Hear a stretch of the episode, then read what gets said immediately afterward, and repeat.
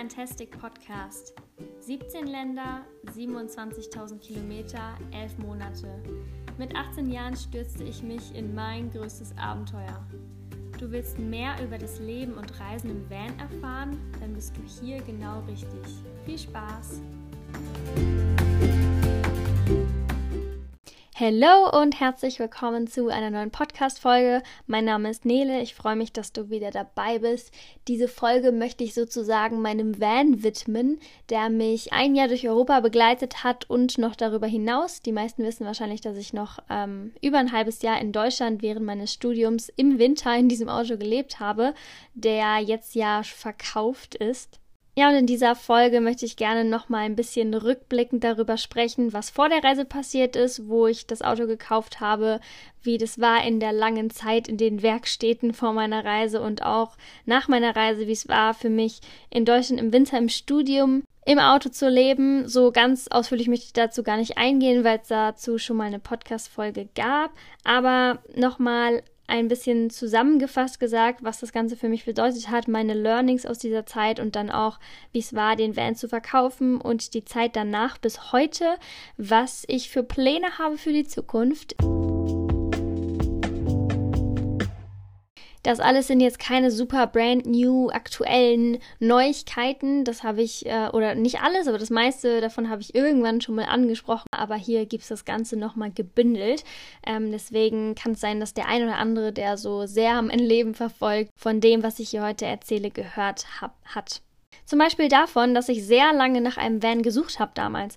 Tatsächlich kannte ich mich so in dem Markt schon ganz gut aus, weil ich schon auch mich mit 13 und 14 Jahren für Wohnmobile interessiert habe. Damals gab es noch nicht ganz so viel zum Thema Vanlife, aber ähm, seither kann ich sagen, dass ich ein bisschen ein Verständnis habe für diese Ausstattung und auch die verschiedenen Marken und Modelle der Wohnmobile. Das war mir nie so fremd und das hat auch, glaube ich, ein bisschen geholfen, um dann zu entscheiden, was für ein Van es denn werden soll. Haken an der ganzen Sache war, dass im Inserat stand, dass dieser Van in Süddeutschland zu verkaufen ist. Und das war für mich dann eine halbe Weltreise. Und natürlich war es auch im Vorhinein irgendwie schon klar, okay, wenn der Van jetzt nicht komplett anders aussieht als auf den Fotos, dann wird er natürlich auch mitgenommen, so war es dann auch. Wir haben uns ganz schön bequatschen lassen von diesem Verkäufer. Ähm, das Auto haben wir gefunden über Mobile und das dann auch äh, von privat gekauft. Und der war irgendwie unter Zeitdruck, wir waren unter Zeitdruck und der war natürlich auch ganz freundlich, aber irgendwie weiß ich auch nicht, war das schon ganz schöner Verkäufer. Long story short, ähm, ich werde, wenn ich mal irgendwann nochmal ein Auto kaufen sollte, ganz genau hinschauen und alles überprüfen, denn es war an diesem Tag super heiß und wir haben zwar die Klimaanlage getestet, natürlich, aber zum Beispiel nicht die äh, Standheizung. Und die hat dann auch im Endeffekt nicht funktioniert, was ich auch erst Wochen später herausgefunden habe. Ich glaube, so einen Tag vor Abreise. Und auch sonst waren da viele Dinge nicht so ganz koscher, sodass wir nach dem Kauf noch eine längere Zeit in einer Werkstatt, in der Werkstatt meines Vertrauens, würde ich sagen, verbracht haben.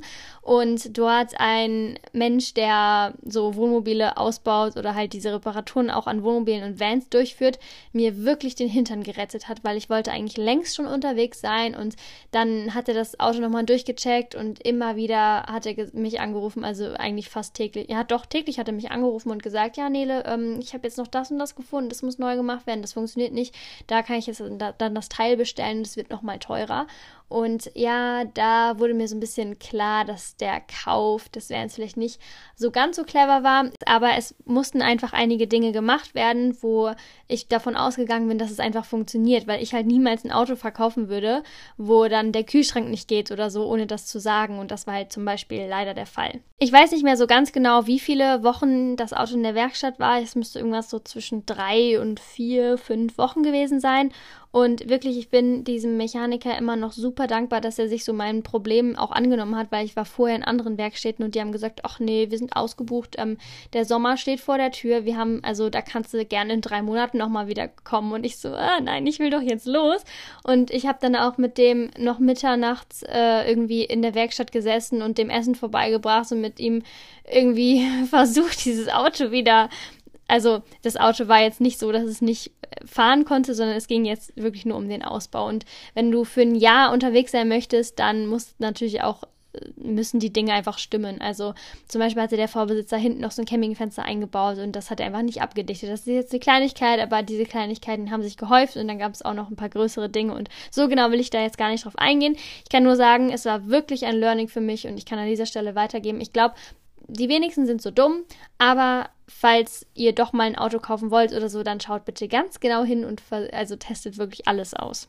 Ja, und ich glaube, dass dieses Auto von Anfang an so eine Hassliebe war, habe ich wirklich noch nie so auf den Punkt gebracht und hier so richtig erwähnt, weder im Podcast noch auf Instagram. Aber jetzt ist das ja auch einfach mal raus. Ähm, und das hat mich auch auf der Reise natürlich immer wieder begleitet und auch jetzt wieder in der Zeit danach in Deutschland.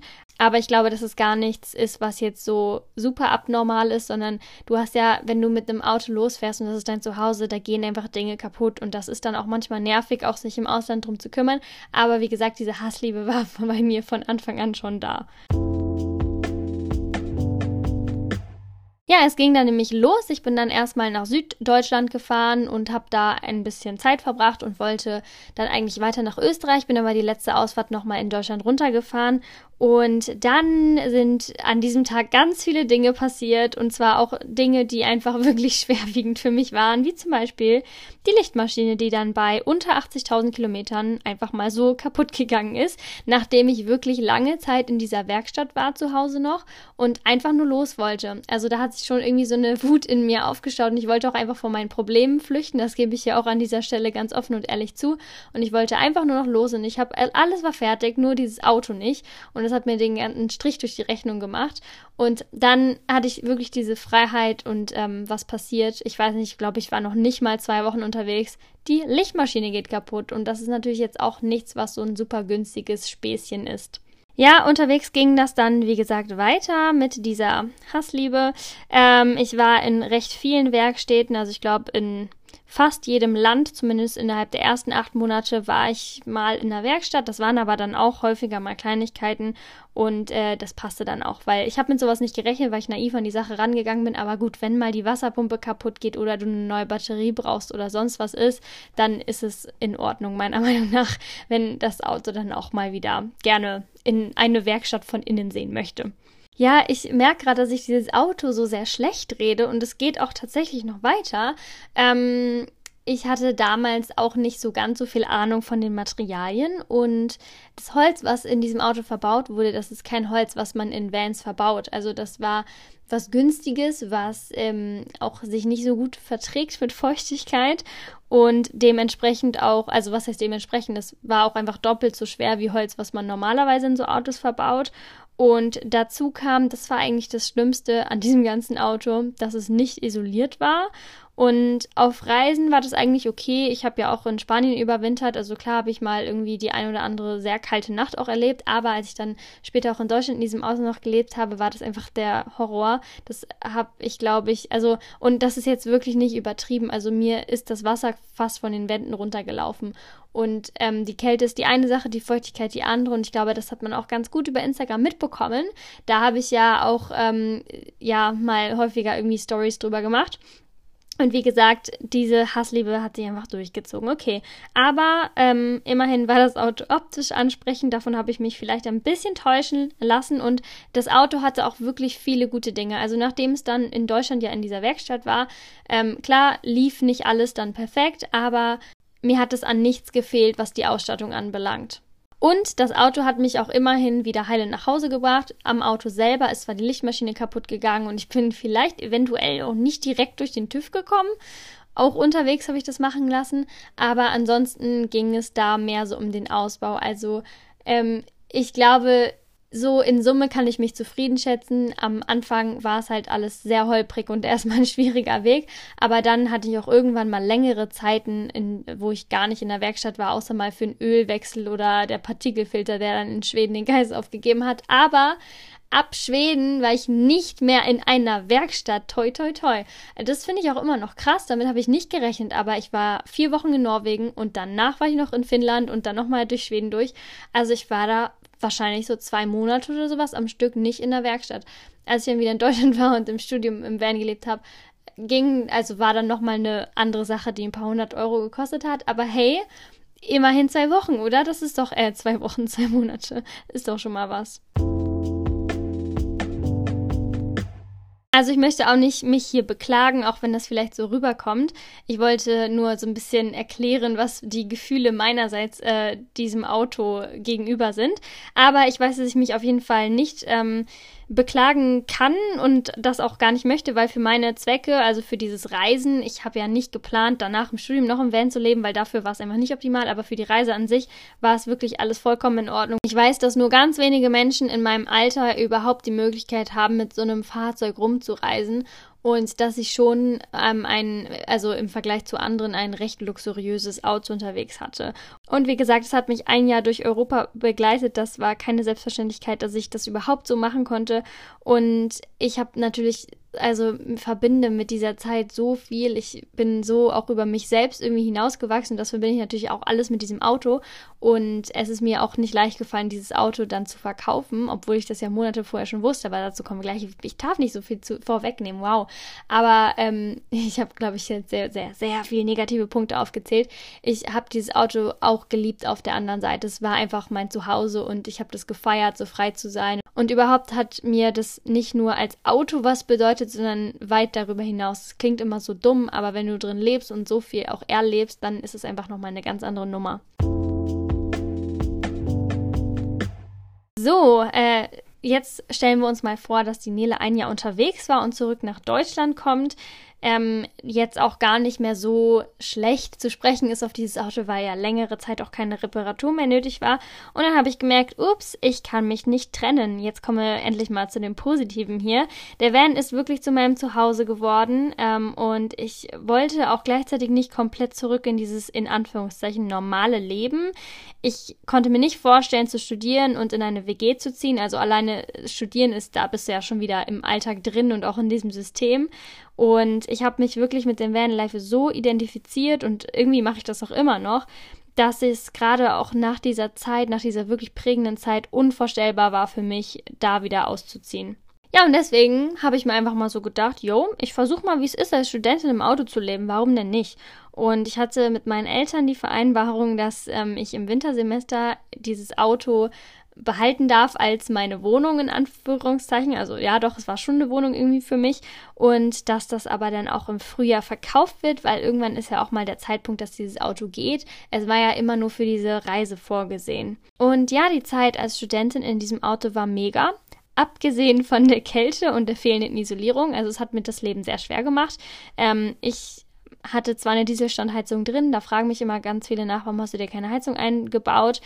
ich habe die kaum genutzt, weil wenn du keine Isolierung hast, dann geht die Wärme direkt auch wieder raus und dann habe ich mir halt einfach lieber einen Schlafsack ge äh, genommen und bin, also ich habe auch diese Heizung sowieso nie so komplett durchlaufen lassen, weil ich da auch einfach kein gutes Gefühl bei hatte, weil das auch so ein No-Name-Ding war.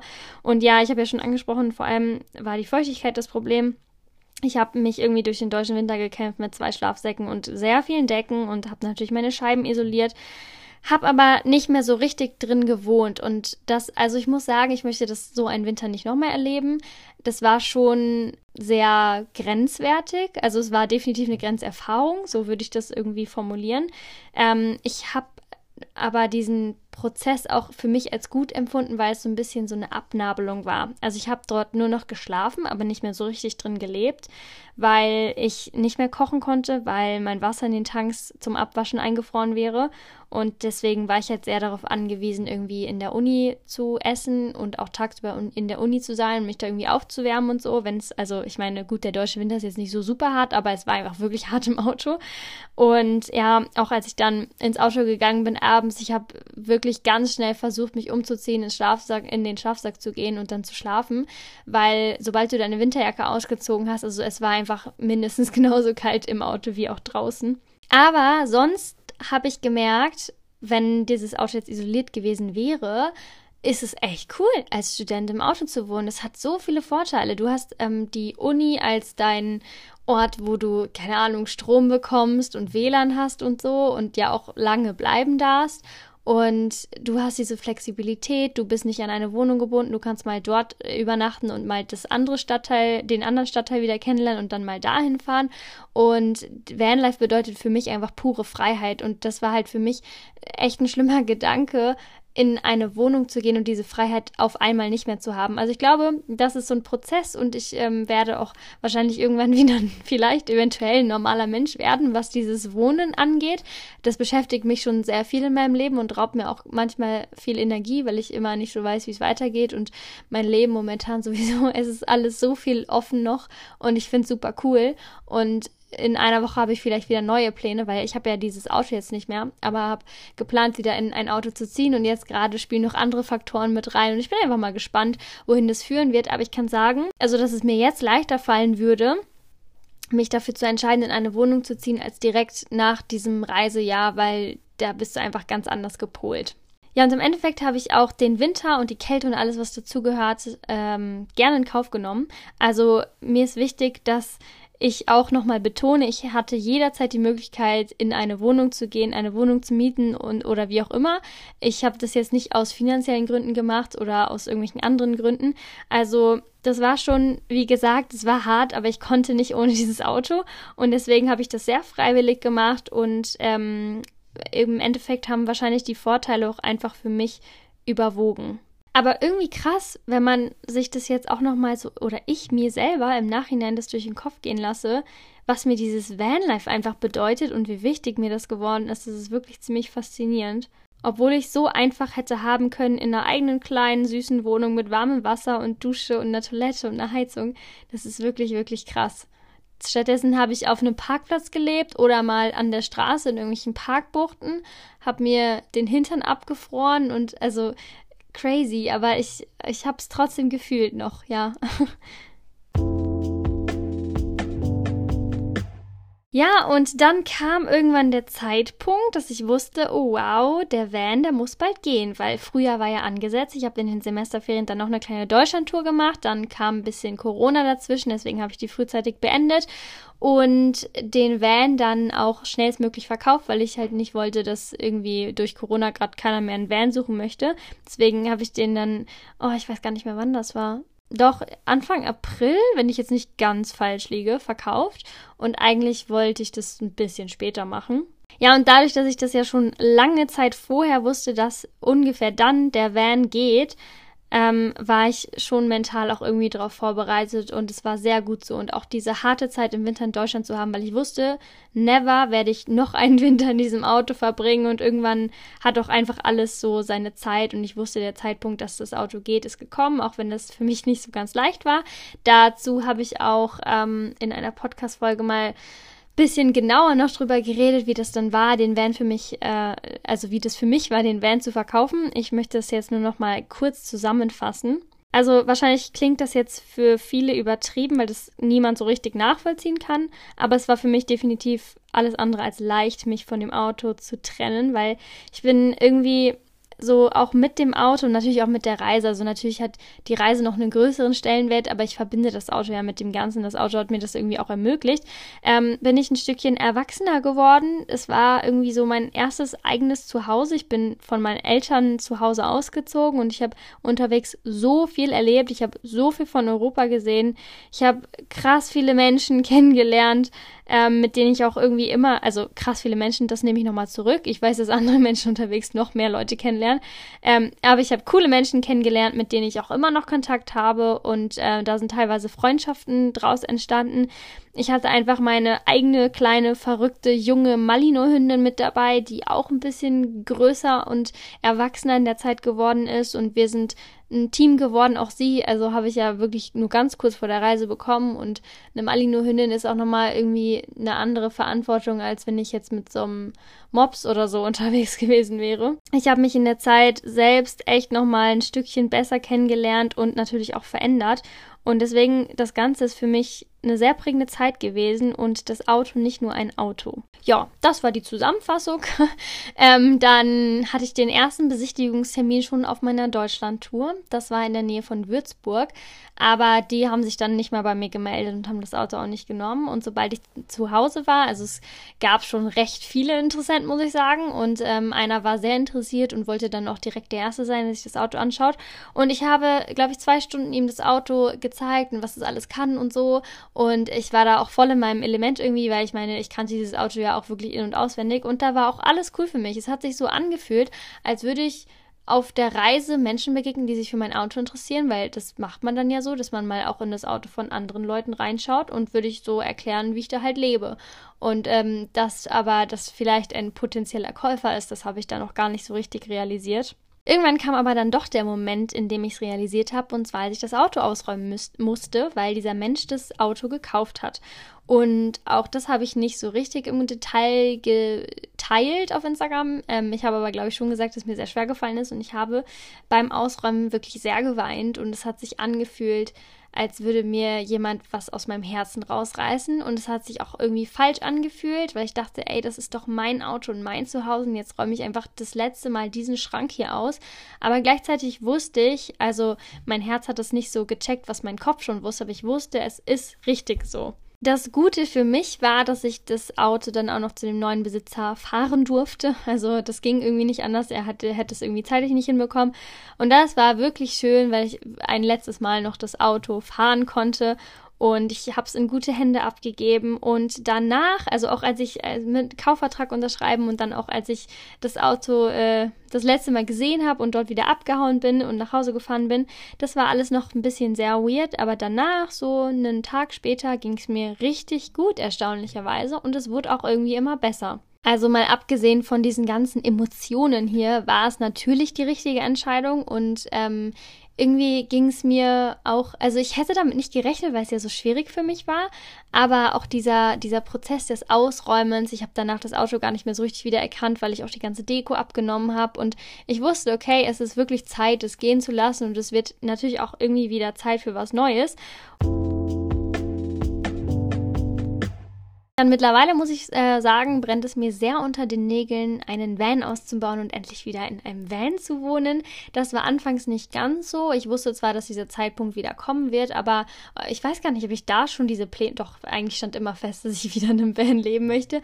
Aber damals war ich dann erstmal so, okay, cool, ich komme jetzt erstmal auf mein Leben klar und gucke, was noch sonst so in meinem Leben passiert. Ja, bisher habe ich mir auch erst ein Auto angeschaut. Das war absolut nix.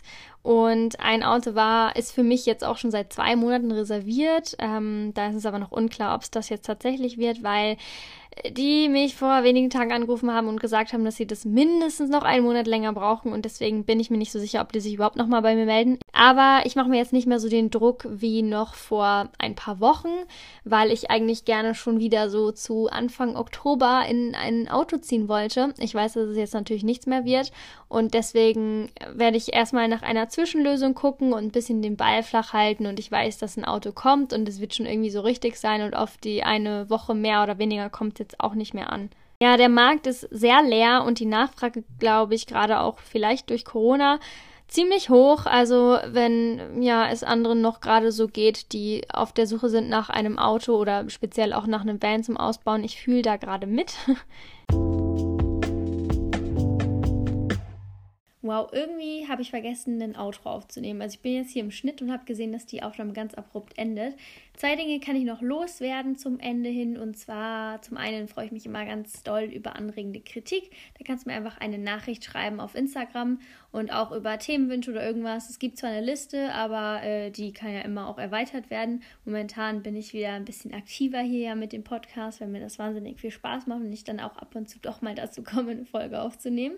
Das ist ganz cool. Und zum anderen möchte ich mich einfach ganz recht herzlich bedanken bei allen, die schon Teil meiner Dieselkasse geworden sind. Also es gibt die Möglichkeit, ähm, über einen PayPal-Link mir ein bisschen was zurückzugeben und Unterstützer dieses Podcasts zu werden. Und das äh, ist eigentlich eine einmalige Sache. Es gibt aber auch ein paar, die immer mal wieder ein paar Euros dalassen und das hilft mir wirklich sehr weiter. Und da wollte ich einfach mal Danke sagen.